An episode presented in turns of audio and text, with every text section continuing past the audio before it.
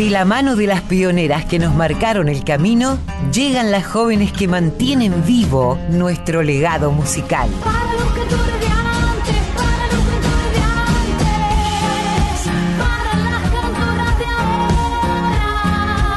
Para los antes,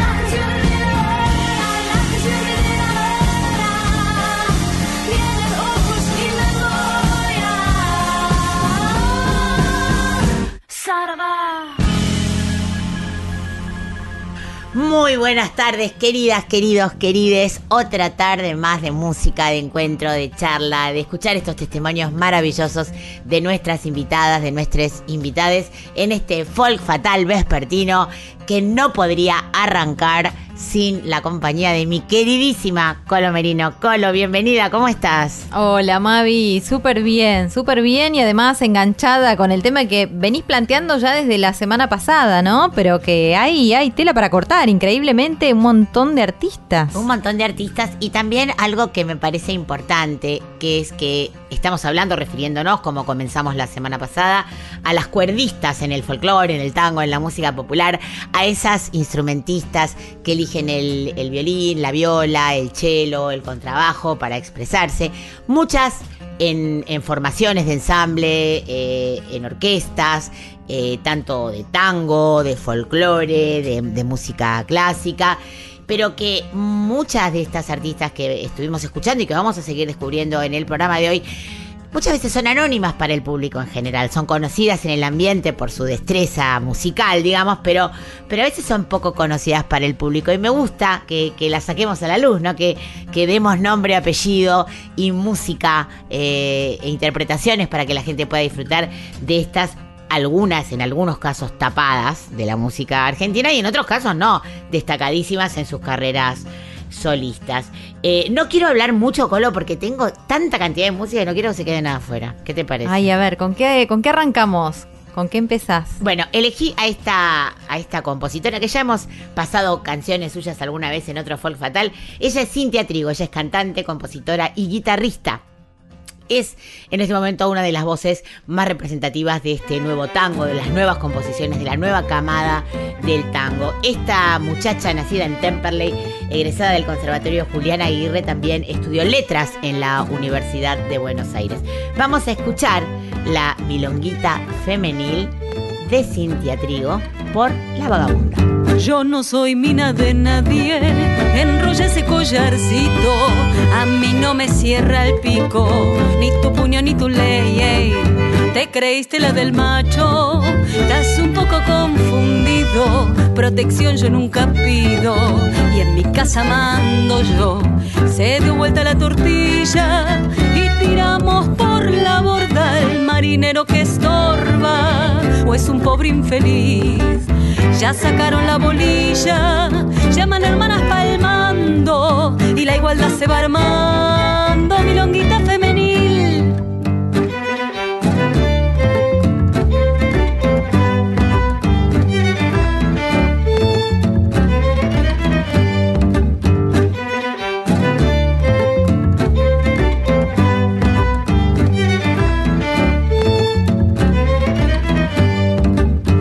Cansé de ser tu Barbie, de ponerle amor a todo, mientras empinas el codo en el bar continental. Anda bajando el copete y la cola entre las piernas, me tratas como una reina. Te vas a arrepentir, se dio vuelta la tortilla y tiramos por la borda el marinero que estorba, o es un pobre infeliz.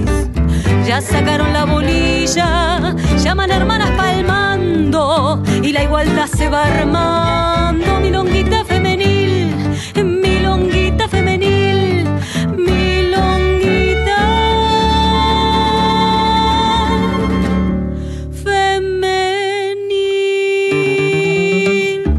Escuchábamos Milonguita Femenil, gran título, gran título que pone Cintia Trigo, La Vagabunda era lo que sonaba.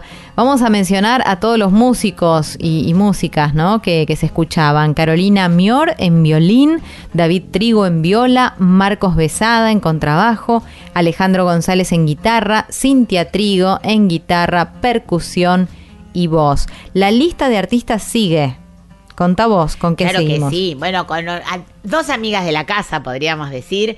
Nos referimos a Nadia Larcher y a Cristín Breves. También Cristín, violinista. Estuvimos hablando de ella la semana pasada. Ella participa. Es, una norteamericana adoptada por nosotros en la Argentina porque se enamoró del tango, como lo contaba ella misma en un audio que pasamos la semana pasada, y que ella es más nuestra que de nadie más. Así que encontré esta perla tremenda. Nadia Larcher, Cristín Breves y Juanpi Di Leone interpretando Margarita y Azucena y Banderita Colorada en, una, en un medley que han hecho y que está a puntito de caramelo para que lo disfruten. Escuchamos. Margarita y Azucena, no llores, ni tengas pena, Amaicheña, me desvela, me desvela.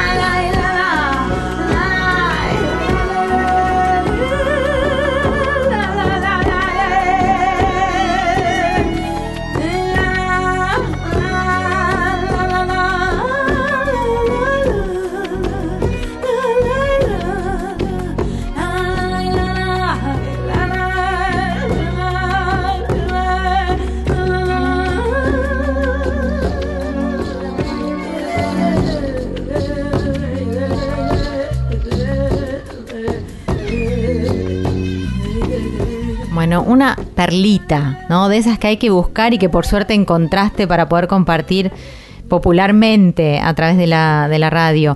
Nadia Larcher, como decías, Mavi, Cristín Breves, que enamorada del tango, pero hizo muy, muy bien esto, ¿no? Que no es tango y que tiene que ver también con lo tradicional, popular, pero mucho más folclórico.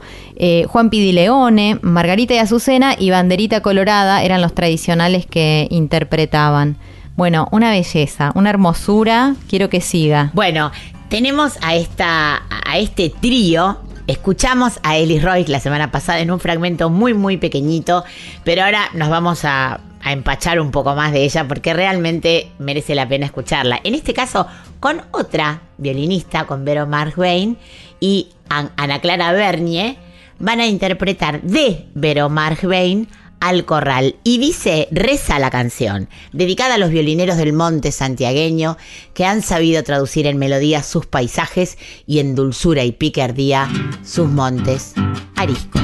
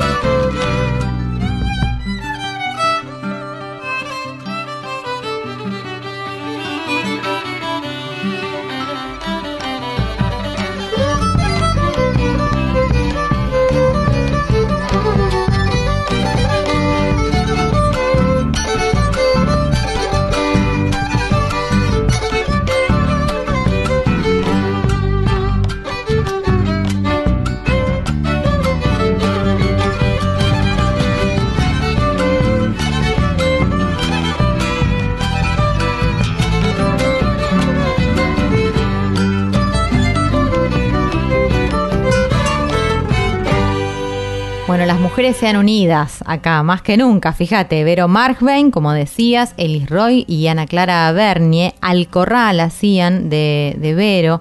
Eh, me gustó eso de los violineros. Hace poquito dije violineros aquí mismo en esta radio y violistas. Y se armó un, una linda, un lindo debate, ¿no? Entre si es violinista, si es violinero, si es violinista.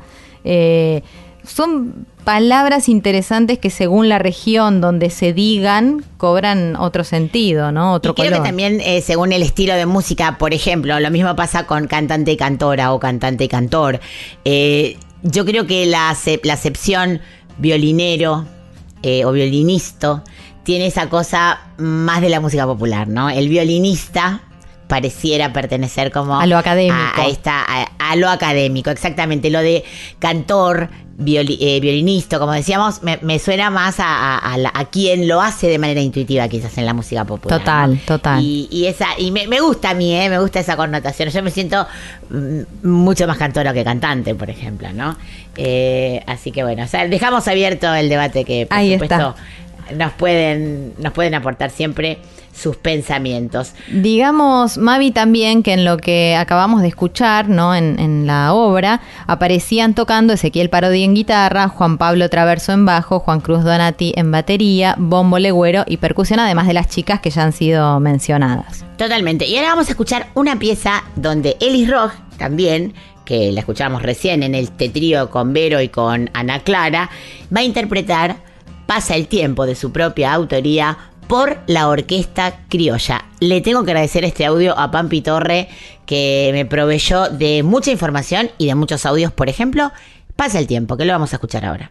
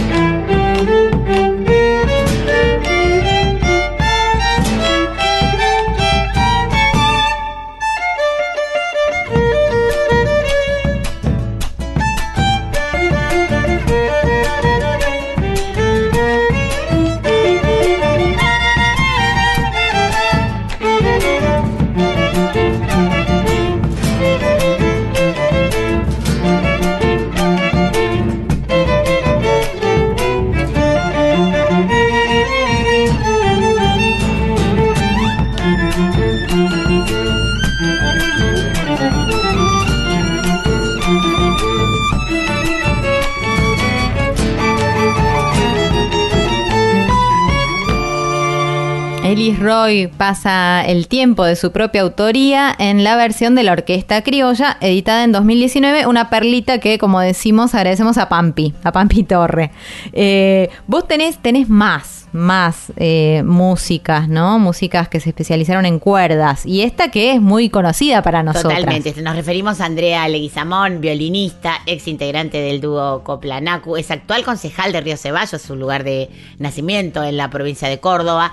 Ella estudió, nos lo va a contar ella misma porque tengo un audio que me mandó muy amablemente y le agradecemos desde acá a la querida Andrea. Ella estudió violín en Córdoba ciudad y eso le permitió vincularse con un montón de ámbitos artísticos que ya en aquel momento eran muy ricos en propuestas, tanto de la música clásica para concursos y también eh, ella generó una vida entre la música erudita y la música popular muy rica. Desde muy jovencita empezó a tocar con los copla y ella misma cuenta que le abrió todo un universo musical.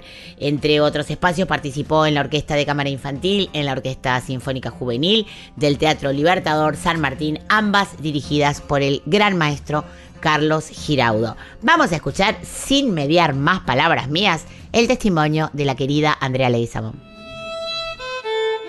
Mavi querida, mi admiración y un abrazo enorme para vos desde las sierras de Córdoba. ¿Por qué el violín? Siempre fui una enamorada de la música, como nos suele pasar a quienes hacemos música desde muy pequeña, cantando todo el día, hasta que un día tuve la oportunidad de ver un violín de cerca, me abrieron ese estuche, sentí ese aroma que los que tocamos el violín o quienes tienen la posibilidad de tener un violín cerca sabemos de qué se trata. E inmediatamente me sentí absolutamente atraída por todo ese mundo, por esa madera, por ese instrumento. Después por, por el sonido, cuando pude sacar un, primer sonido con esa cuerda frotada por las cerdas del arco, esa, esa característica tan particular de los sonidos de los instrumentos de cuerda frotada me terminó de enamorar. Y, y bueno, y creo que así se dan las cosas. Entonces cuando me preguntaron qué instrumento quería estudiar, dije inmediatamente el violín, unos años después, a los 13 años, y, allí comencé a viajar desde Río Ceballos a Córdoba a estudiar. Apenas sabía poner los dedos sobre las cuerdas y ya me inquietaba ocuparme de sacar canciones. Creo que atraje las oportunidades de, de acceder a gente que conocía más que yo del folclore y en aquel momento siendo muy joven, con apenas 18 años, el dúo Coplanaco ya hacía 5 años que estaba haciendo música en- desde Córdoba y tuve la oportunidad de, de conocerlos y me invitaron a, a tocar con ellos, con lo cual desde muy chica, desde esa edad, empecé a viajar. Eh, fue el folclore eh, parte de las músicas que a mí me permitieron transmitir sensiblemente y generosamente lo que sentía y lo que tenía para dar.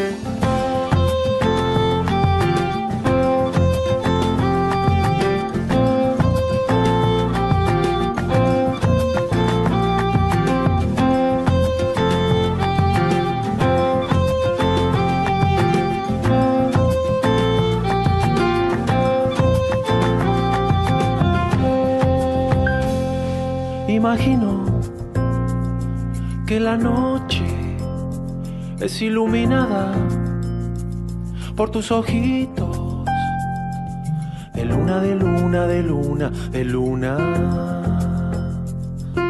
De luna, de luna, de luna, de luna. Imagino que la inmensidad de tus pensamientos un rayito de luz que viene a mí, que viene a mí, que piensa en mí. Que viene a mí, que piensa a mí, que viene a mí, que piensa en mí.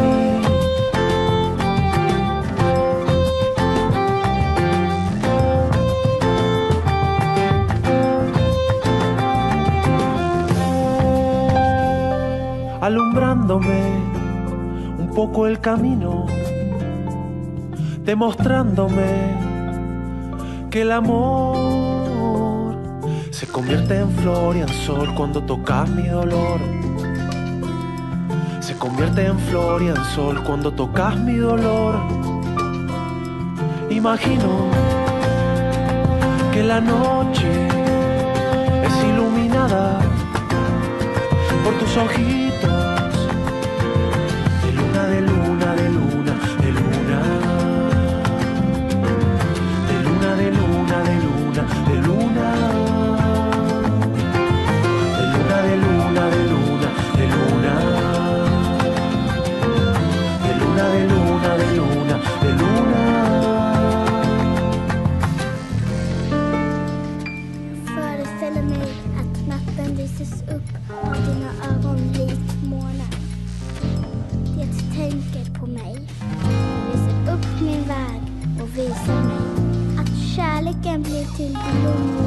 Sol. Imagino que la noche es iluminada por tus ojitos. De luna, de luna, de luna,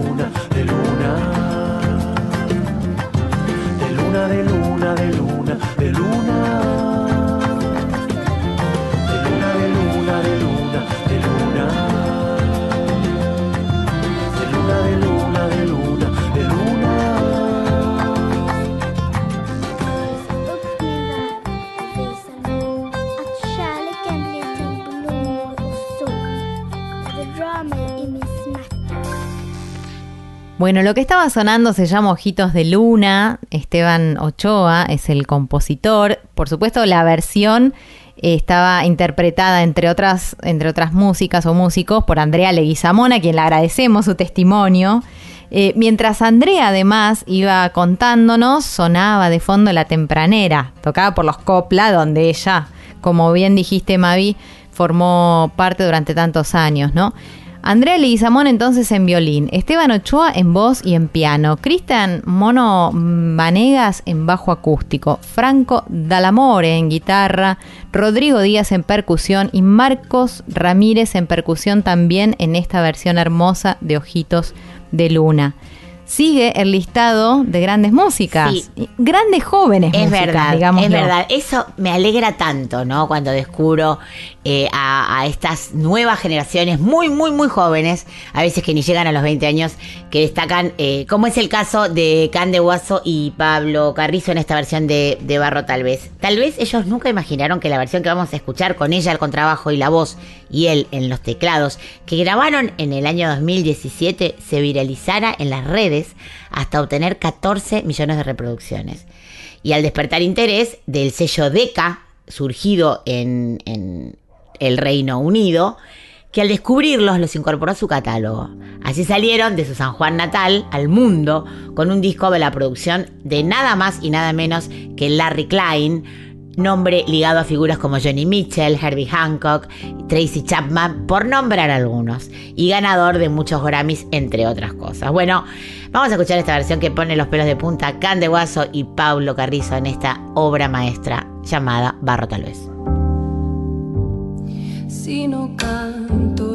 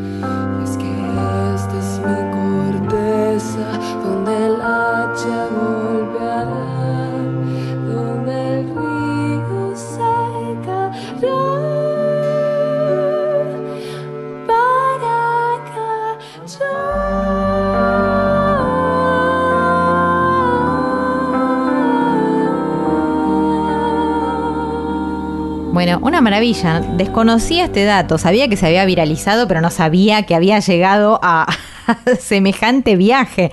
Impresionante, Mavi.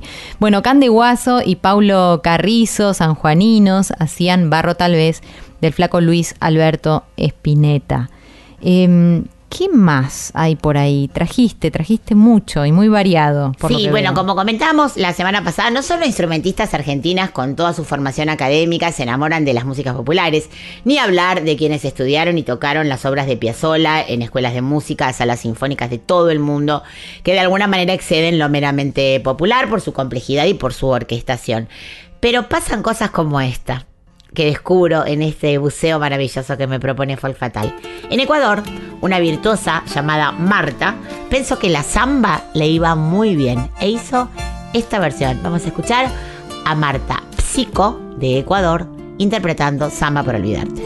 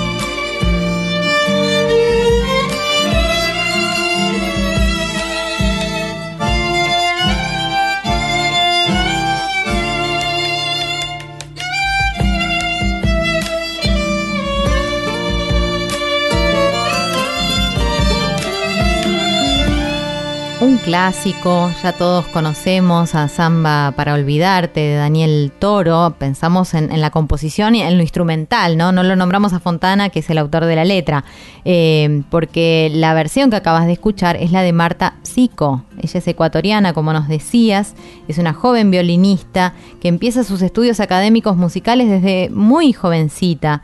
Incursiona en el piano durante algunos años en su infancia, pero finalmente el violín le vuela la cabeza, ¿no? La cautiva por su dulzura e intensidad, según cuenta. Así es, su carrera musical tiene como referentes a, los grandes violinistas Paganini, Saraste, Isaye, Kreutzer y Oistrach. Por eso ella toma las iniciales de estos apellidos de cada uno de ellos para eh, formar su apellido artístico, digamos, ¿no? De Paganini la P, de Saraste la S, de Isaye la Y, de la K de Kreutzer y la O de Oistrach. Por eso se llama Psycho. Ese es su, su apellido artístico. Bueno, ella ya tiene siete discos eh, propios. La pueden googlear, la pueden buscar y se van a sorprender con la cantidad de visitas que tiene otra que también tiene más de 100 millones de visitas en su canal de YouTube, más de 800 mil seguidores y ha girado por toda Latinoamérica. Siempre recomendamos que sigan buceando. Nosotros le damos el aperitivo para que ustedes después sigan buceando en estas artistas. Y nos vamos a ir a Italia ahora. ¿Qué te parece? Sí, por supuesto. Siempre es bueno seguir abriendo las fronteras, ¿no? Sobre todo cuando pensamos en mujeres, intérpretes, autoras, compositoras. De eso se trata, ¿no? De estar unidas, más allá de los límites. Eh, ¿A quién trajiste? ¿A quién descubriste buceando, Eh, Mavi? en Italia descubrí a las hermanas Débora y Leticia Fraciolla. Estas hermanas eh, forman un dúo que se llama Adelfai. Leticia es ganadora del concurso Premio Internacional Crescendo del 2018 y dentro de este, de este evento el premio especial dedicado al violinista Andrea Tacchi, al mejor ella ganó el premio al mejor violinista del concurso y el premio especial Crescendo al Fortísimo, gracias al cual ella debuta como solista en la Orquesta de Toscana con sus 19 años. Y su hermana Débora, también graduada con la máxima puntuación en el Conservatorio de Brescia, bajo la dirección del maestro Filippo Lama, arman este dúo donde nos sorprenden con esta versión del compositor Alexei Igudesman de Tango Town, Leticia y Débora Fraciolla.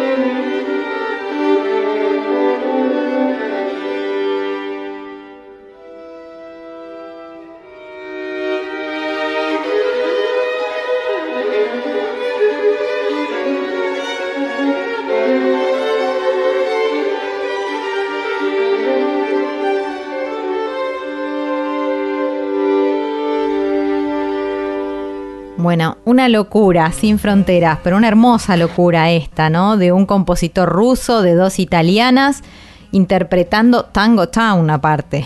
No, no, no, no, no se puede creer. Una maravilla. Una maravilla que sigue yendo, ¿no? Hacia, hacia otros países que no son la Argentina por ahora. Bueno, la siguiente artista admiradísima por todas las contrabajistas, inspiradora de, de generaciones, a pesar de que es muy joven todavía, Esperanza Spalding, tiene una relación muy fuerte con la música argentina. De hecho, alguna vez yo conté que estuve tocando en un centro cultural, eh, fuimos con María Volonté a una gira en el, en el Bronx Latino y el, quien lo regentaba, quien llevaba adelante la escuela de música, eh, había sido profe de Esperanza, un mendocino.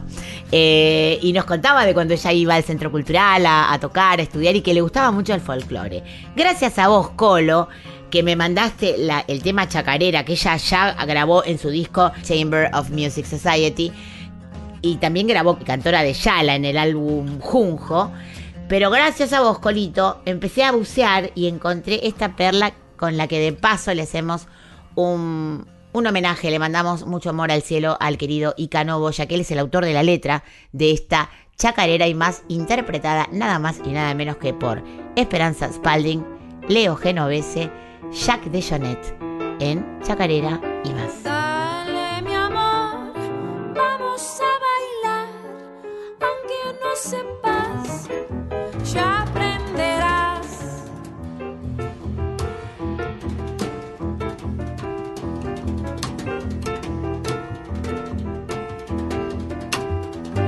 Cada compás es un paso más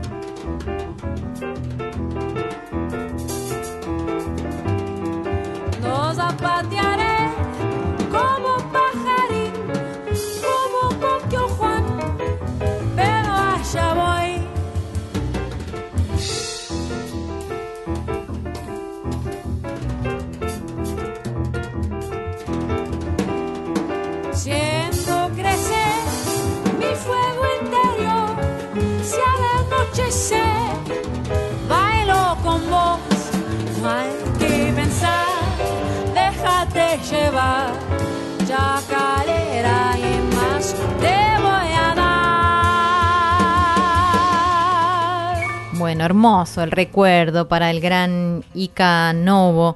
Eh, de Ica Novo es lo que acabamos de escuchar, Chacarera y más.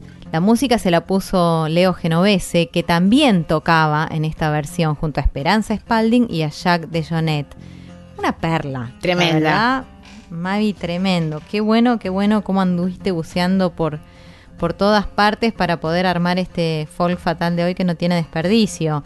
Y veo que sigue la lista. A ver, seguí sorprendiéndonos. Sí, quiero contar una historia que también me llamó mucho la atención. La historia de esta violinista llamada Lindsay Sterling eh, es como poco inspiradora. Esta muchacha, bailarina además y performer, se presentó en este concurso de talentos famoso en Estados Unidos llamado America's Got Talent y los jueces le dijeron que se, que se dedicara a otra cosa. Que lo que, dije, que lo que hacía no era suficiente, que o se, o se centraba en tocar el violín o se centraba en bailar, pero que nunca llegaría a nada haciendo esta especie de tocada performática que ella hacía, ¿no? Una puesta en escena. Bueno, ella eh, no se dejó abatir por estos comentarios y si bien estudiaba el violín desde chiquita, como tenía una familia que no tenía gran poder adquisitivo, los padres consiguieron que lo- eh, un maestro, una maestra le diera una vez cada 15 días media clase de 15 minutos. Por supuesto, los profesores dijeron, sí, ok, yo le doy la clase, pero esta chica con una vez al mes, 15 minutos no va a llegar a nada. Otra vez, o sea, venía marcada por el que no iba a llegar a nada. O sea, todo en contra, Todo en pero- contra, pero ella nunca abandonó su sueño, eh, a pesar de, de tantos desengaños, digamos. Y no podía pagar el ballet, los padres que ella quería estudiar ballet, ella se empezó a hacer solita sus coreografías mientras bailaba. Hoy en día sus videos tienen más de 4 billones, billones con B, de reproducciones y se ha convertido, gracias a creer en sí misma, en una de las artistas más relevantes de la historia de las instrumentistas mundiales. Vamos a escuchar a Lindsay Sterling interpretando Masquerade y recomendamos tremenda y ampliamente que vean sus videos porque las puestas que tiene, ella se encarga de todo, desde el vestuario, la iluminación, la escenografía, todo, realmente se van a quedar con la boca abierta. Lindsay Sterling, Masquerade.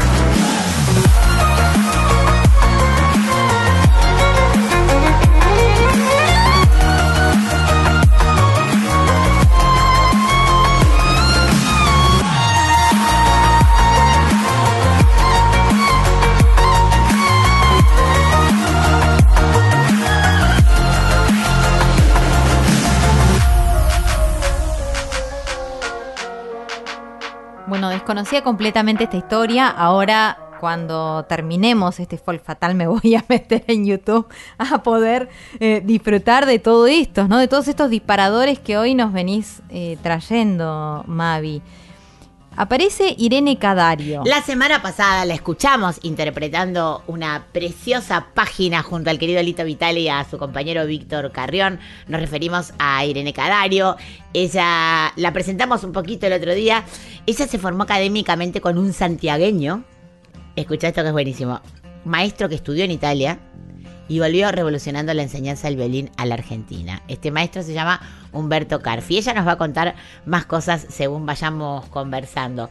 Tomó de él todo lo académico y el amor por la música popular a partes iguales. Su búsqueda musical integra estos dos mundos, como pasa con muchas de las intérpretes que venimos escuchando. Ella integró la Orquesta Sinfónica de Córdoba, la Orquesta de Tango de la Ciudad de Buenos Aires y el dúo con Víctor Carrión le ha proporcionado más de una alegría musical. Tocar con él hace mucho tiempo, él produjo su disco, su último disco del año 2016 y además toca en la banda Hilito Vitale, también lo comentamos, hace más de 10 años, con lo cual ha recorrido escenarios de todo el país y ha tocado con los y las más grandes artistas. Vamos a dejar que la charla y ella nos cuenten más sobre esta tremenda maestra, zapateadora, violinista y compositora Irene Cadario.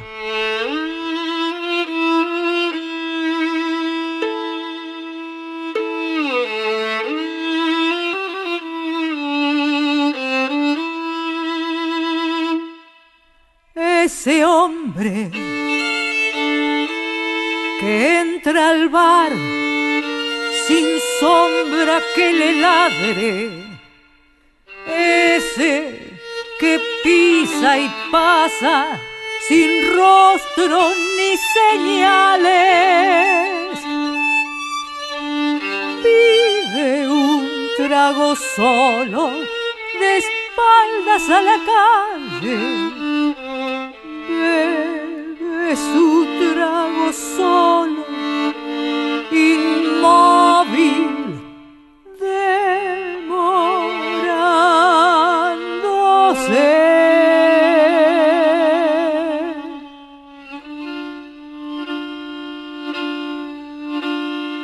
Paga,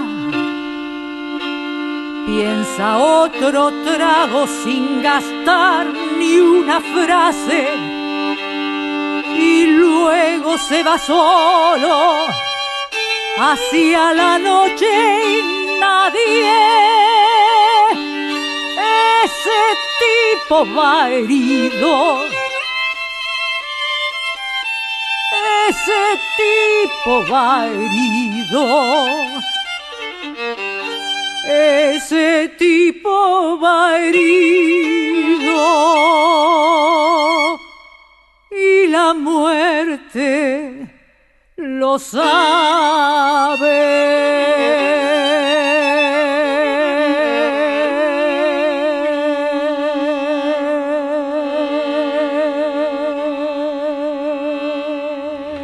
Nuestro fatal de hoy, parte 2 dedicada a las cuerdistas, a estas instrumentistas que eligen los instrumentos de cuerda para expresarse artísticamente, muchas de ellas con formación académica, que danzan entre estos dos mundos, el mundo académico y el mundo popular. Vamos a hablar con una gran referente, una maestra, eh, que ya nos va a contar su historia formada académicamente con un santiagueño que también nos va a contar que se formó en Italia y que volvió revolucionando la enseñanza del violín en la Argentina. Eh, nos estamos refiriendo a su maestro, al maestro Humberto Carfi. Vamos a tener el gusto de conversar con Irene Cadario. Irene, Mavi Díaz te saluda desde Radio Nacional Folclórica y siempre arrancamos preguntándole a nuestras invitadas, a nuestras queridas artistas, en qué momento te encontramos. Hola Mavi, qué gusto. Bueno, aquí este, muy contenta de, tener este espacio que has abierto para compartir. Eh, mirá, me preguntas ¿en qué, en qué momento me encontrás. La verdad es que no sé ni dónde estoy, porque estoy tan llena de actividades que eh, voy a hacer así literal, en qué momento puntual, escribiendo arreglos en este momento. Eh, tuve, bueno, la alegría de, que este, Brenda Martín de, de Eruca Sativa, la bajista y cantante de Eruca Sativa, eh, me convocó para hacer arreglos porque están por, por presentar su, su despedida del disco Seremos Primavera, que va a ser el lunes 9 de mayo en el CCK. Y lo querían hacer con eh, el agregado, digamos, de una, una mini orquesta, digamos, con un cuarteto de cuerdas y un trío de vientos. Así que me convocó para que yo hiciera los arreglos de todo eso. Eh, y bueno, estoy haciendo arreglos hace 10, 15 días que no paro de escribir música y muy contenta. mm, Es una actividad intensa escribir arreglos, es muy demandante y es este y es nada, es fascinante. Pero bueno, entre medio de eso eh, también, digamos, salgo de lo literal en este momento, que literalmente estoy escribiendo. Eh, estoy con muchísimos alumnos, estoy muy feliz con una etapa de la vida en donde la docencia tomó un protagonismo que, que no esperaba y que de verdad me parece, nada, me nutre y me, me- da una felicidad eh, que, que, bueno, por algo creo que era el momento también, que eso estaba para que aparezca ahora. Y bueno, y tocando el violín con un montón de gente, porque siempre he sido eh, muy abierta a participar de los proyectos de otros, me gusta mucho, me gusta mucho el, el rol del violín en distintas bandas, en distintos proyectos, distintos géneros. Eh, así que bueno, como, como sesionista, digamos, estoy tocando con la banda de Lito Vitale hace muchos años eh, y sigo ahí, digamos, en los proyectos que, de Lito, que también que rodean a Lito, eh, y con colegas músicos, amigos, a los que amo y a los que admiro. Por suerte, nos estoy tocando en el quinteto de Guido Martínez. Este, prontito voy a estar tocando también en un eh, en un este, show con Leandro Marquesano Trío. Bueno, nada, así ando. Es, vos me preguntaste, yo te cuento. Bueno, bueno, bueno, ya habíamos contado un poquito al comienzo del programa todas tus tremendas actividades tan variopintas, ¿no? Con artistas tan diversos, lo cual, como bien decís, te enriquece mucho. Y también estos, este proyecto docente donde estás eh, acercando el folclore a músiques de otros, de, que vienen de otros, de otras músicas, ¿no? Que también me parece muy interesante, ya nos contarás al respecto. Pero primero quiero centrarme, como sabés, hoy estamos dedicando el programa a- a violinistas, violonchelistas, violistas, contrabajistas y preguntarte por qué el violín, por qué elegiste ese instrumento para expresarte. Bueno, el por qué, la verdad es que no lo, no, no es que no lo sé, no lo tengo. Nunca hubo un porqué que yo recuerde así como para poder dar un- una situación, una anécdota, una, no. Eh, yo era muy chica cuando en mi casa, en mi familia, mis, mis viejos este, nos inculcaban tocar algún instrumento, como por, por defecto había que tocar un instrumento, además de ir a la escuela y qué sé yo, lo que normalmente este, estaría pautado que haga un ser humano, este, para ellos era parte de lo, de lo que había que hacer, era tocar un instrumento. Eh, maravilla, ¿no? Tener es- haber tenido esa posibilidad en la familia. Y bueno, y nada, y yo elegí el violín siendo muy chiquita eh, porque me gustaba. Fue totalmente espontáneo, intuitivo, no sé, nació desde un lugar que no nunca necesité un porqué ni, ni, ni lo hubo eh, en, términos de así, ¿no? De algo concreto. Eh, creo que sí, el porqué está en que, bueno, hay cosas que uno trae y siente y vibra y sale, simplemente, y es un gran porqué. Eh, pero bueno, la vida hizo que lo siguiera eligiendo muchas veces más, porque es un instrumento, justamente porque empecé de muy chiquita, con mucha exigencia, eh, y, y nada, ¿viste? Hay momentos donde todo eso también, aunque lo ames tanto, te cansa. Y es como que, bueno, yo lo he vuelto a elegir, nos hemos vuelto a elegir una y otra vez, y ya estamos los dos totalmente hasta que la muerte nos separe. Esto es un hecho concreto, este, de ahí ya no, ya no hay vuelta atrás. Me gusta esta analogía de, pensar en la relación con el violín como con una relación humana, ¿no? Donde ya uno sabe que es para toda la vida y que también a lo largo de esa relación me imagino que exigida en una carrera sinfónica, ¿no? En una, formación académica como lo es, sobre todo para las niñas, ¿no? Que, que se tienen que enfrentar a unas responsabilidades muy fuertes. Eh, el, el conocer o el involucrarse con la música popular, ¿te hizo sentir que eras más libre? ¿Te dio herramientas para hacer más longeva esta relación o para aportarle distintos condimentos que quizá no te daba la, música sinfónica o la música de cámara? Bueno, es excelente la pregunta que me haces, Mavi, porque estás dando en el clavo de lo que realmente, de, todo un tema que es este, muy, muy real y, que, bueno, en, en parte, a ver, em- eh, te explico en mi caso particular, sí, claro que pasó eso. Eh, yo desde muy chica empecé a estudiar y con una exigencia y una, y una disciplina eh, muy grandes, eh, las cuales durante mucho tiempo las disfruté, las agradecí, las disfruté y en algún momento de la vida me empezaron a pesar, me empezaron a, empecé a sentir que bueno, ya está, este, ¿cuándo, cuándo puedo disfrutar de todo esto que aprendí? Porque parece que siempre falta algo y nunca está todo lo perfecto que debería estar. Y medio que me peleé con eso, eh, coincidente con una etapa adolescente donde uno se pelea con todo absolutamente. Y, y empecé a buscar por otros lados y empecé a buscar por la, por la música popular.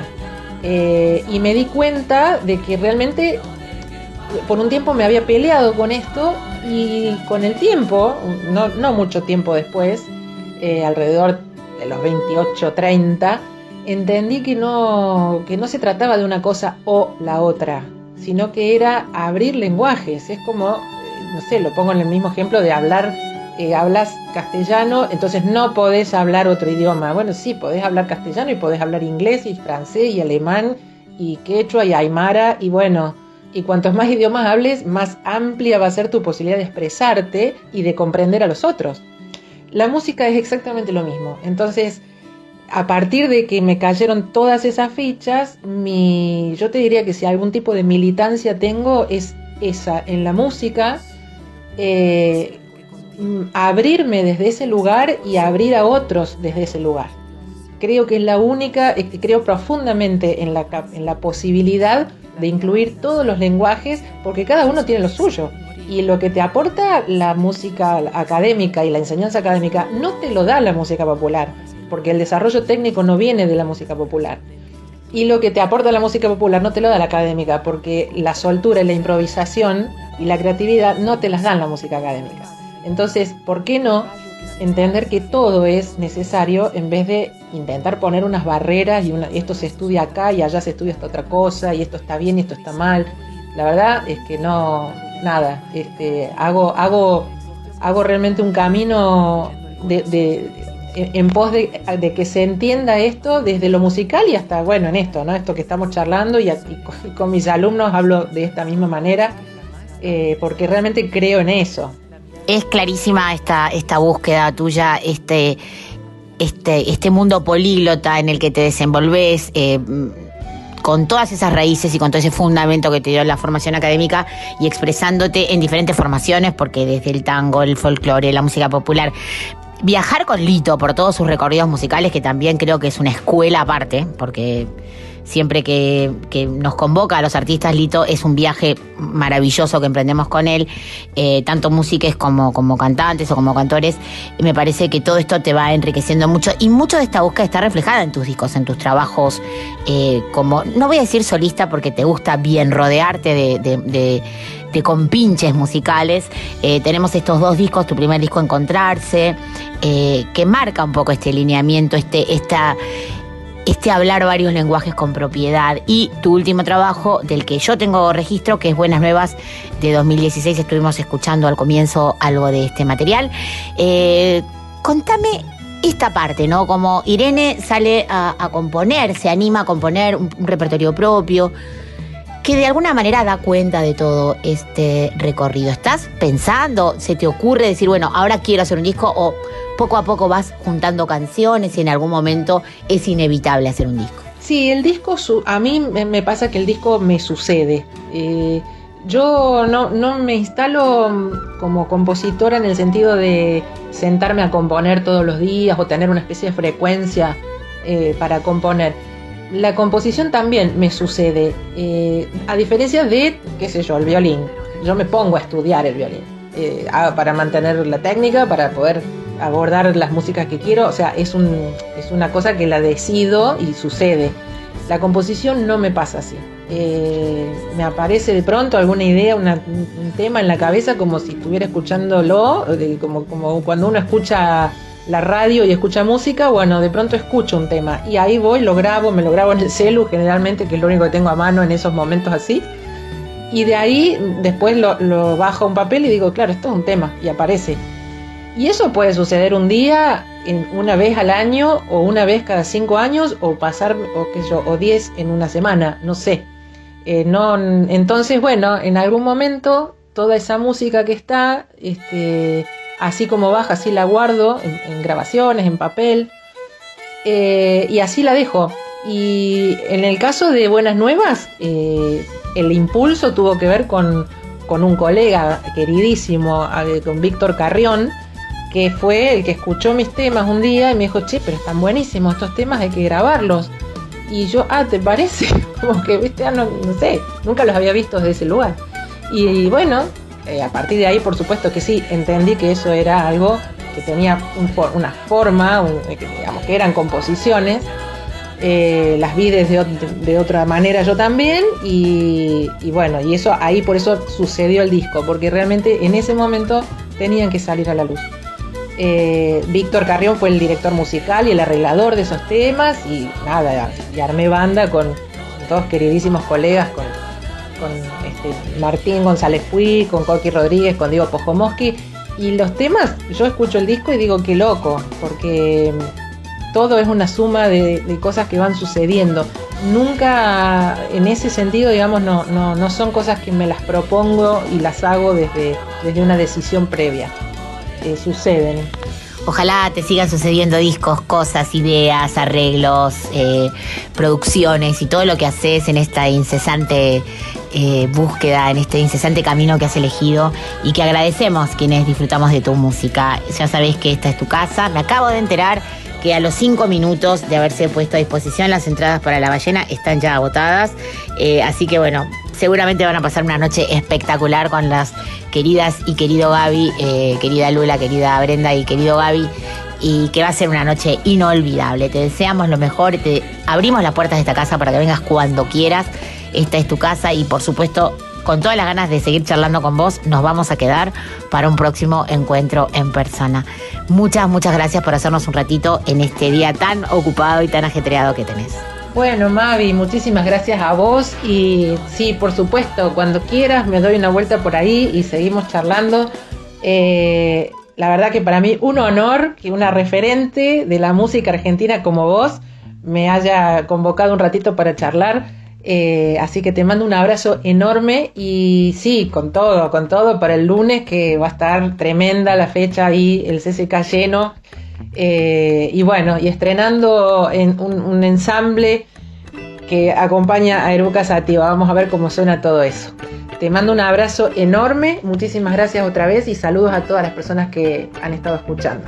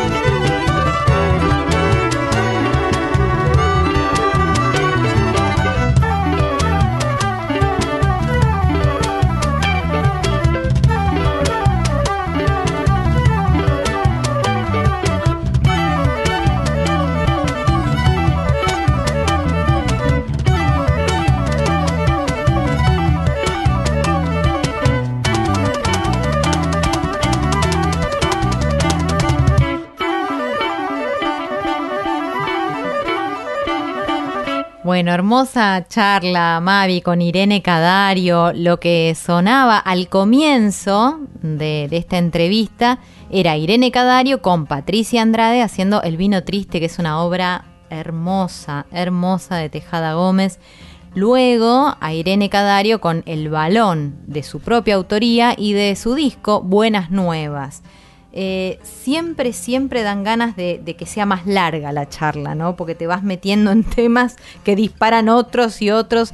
Hay, hay un mundo detrás de cada una de las artistas con las que conversas, Mavi. A mí me gusta mucho, yo siempre lo digo y con toda humildad, yo aprendí a preguntar en este programa, ¿no? Porque yo no soy periodista, pero como siempre me relaciono desde la música, eh, quizás puedo meterme en ciertas intimidades musicales y de la relación de cada artista con la música y me encanta ir por ahí, ¿no? Porque no son preguntas de generales, ¿no? Así que me gusta mucho ir a, lo sensible, al vínculo que tiene cada artista con su instrumento, con la música que compone, con la letra, con la música. Bueno, esta charla con Irene la extendería y ya está invitada, como habrán escuchado en la nota, la invitación para que ella venga eh, cualquier día a la radio a conversar con, con nosotras.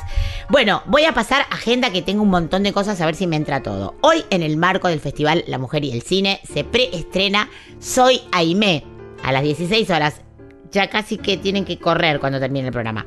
En el Centro Cultural San Martín. Digo, se preestrena porque va a tener un estreno comercial eh, muy prontito. Esto es con entrada libre. Las entradas se retiran 15 minutos antes en Sarmiento 1551. Este preestreno va a contar con la presencia de su directora, la multipremiada Aymara Robera, y los protagonistas, la cantautora y actriz Charo Bogarín, que hace el rol principal de Aimé, el actor Juan Palomino y la actriz Loren Acuña. Soy Aimé, les contamos, es una ficción realizada íntegramente en la Patagonia y dirigida por esta actriz, cineasta neuquina Aymara Robera. Y protagonizada, como les contábamos, por Charo Bogarín, que debuta en su primer protagónico en el cine encarnando a la cantante y activista mapuche Aimé Painé. Charo no solamente actúa, sino que además interpreta las canciones compenetrada con la lucha y la causa de Aimé, que sostuvo como bandera a lo largo de su vida. La cantante compuso además temas de la banda sonora original de sonido, importante esto también, que aún permanece inédita. O sea, no la busquen porque todavía no está, pero seguramente vamos a tener algún anticipo en Folk Fatal. ¿Quién te dice? Bueno. Eh, ganó ya la película concursos, el mejor largometraje en el Festival de la Patagonia, Aysén, en Chile 2020 y tuvo su presentación especial en marzo 2022 en la Semaine de Cinéma de Femmes de l'Amérique du Sud en París, Francia. Bueno, soy Aimé, como lo dijimos, se va a estrenar muy pronto en los cines a nivel comercial y a nivel nacional. Hoy en Parque Centenario también y con entrada gratuita a las 18 puntual se presenta Alpamunay, esta banda musical de raíz folclórico, folclórica, perdón, que busca reversionar y reinterpretar la obra poco difundida de Atahualpa Yupanqui y Nenet Fitzpatrick. Esta vez con invitados de lujo como Florencia Dávalos, Laura Molinas, tremenda flautista que fue ganadora del Precosquín 2022 en la categoría instrumental, Lula Foggia en percusión y Florencia Vignovich en danza. Mañana, domingo, Marian Farías Gómez y Patricia Malanca en el Centro Cultural Borges, también con entrada libre. Hoy todo lo que ofrecemos es con entrada gratuita. A las 18, puntual, puntual, puntual, en el Auditorio Astor Piazzolla, en el segundo piso de esta maravilla de lugar que es el Centro Cultural Borges. Ya saben que todos los programas de Folk Fatal están una horita y media después que termina, dos horitas después que termina el programa, ya lo pueden escuchar a la carta en Spotify y también en la página web y que además tenemos un mail que hace mucho que no los decimos, donde nos pueden mandar su material que es folkfatal.gmail.com, donde recibimos sugerencias, comentarios, música que nos quieran mandar. Chicas, Gacetillas. entrevisten a tal que está buenísimo. Gacetillas, agenda, que nutra nuestra agenda, que la engorde mucho, porque nada más, nada nos gusta más que difundir vuestras actividades. Ah, me quedé sin aire. Ay, pero es muy interesante todo lo que dijiste, me dan ganas de seguir viendo y escuchando. Eh, es para ir anotando, ¿no? Bueno, lo bueno es que como dijiste recién, después se sube a Spotify y todo, entonces si te perdiste algo podés volver este, y escuchar las veces que quieras, el momento que quieras del folk fatal de hoy. Eh, Mavi, todo llega a su fin. Esto es así. Así ¿Qué es. va a ser? Nos queda corto, pero ya tenemos que despedirnos. E imagino que debes haber elegido alguna obra para el cierre. Sí, tuve la fortuna de estar con la Radio Nacional Folclórica en representación de nuestra querida emisora en la presentación del Festival del Chamamé, de la Fiesta Nacional del Chamamé 2022, que ya lo contamos en su momento, hizo una declaración de principios eh, engalanando la presentación con la música de estas mostras de la música tremenda, como son Carolina Rodríguez en violín, Milagros Caliba en bandoneón, Noelia Cincunas en piano, Belén López en contrabajo y Lucía Troitiño en guitarra. Todas unas grosas de altísimísimo nivel que nos van a ofrecer para esta despedida de Folk Fatal una preciosa interpretación de nostalgias de juventud y con esto Colito querida nos despedimos de nuestra querida audiencia no sin antes agradecer a nuestra producción al querido Chris Raimundi que como decimos es el rey de este país del folk fatal y por supuesto a vos mi compañera imprescindible Gracias a vos, Mavi. Bueno, hasta la semana que viene. Abrazo, abrazo enorme.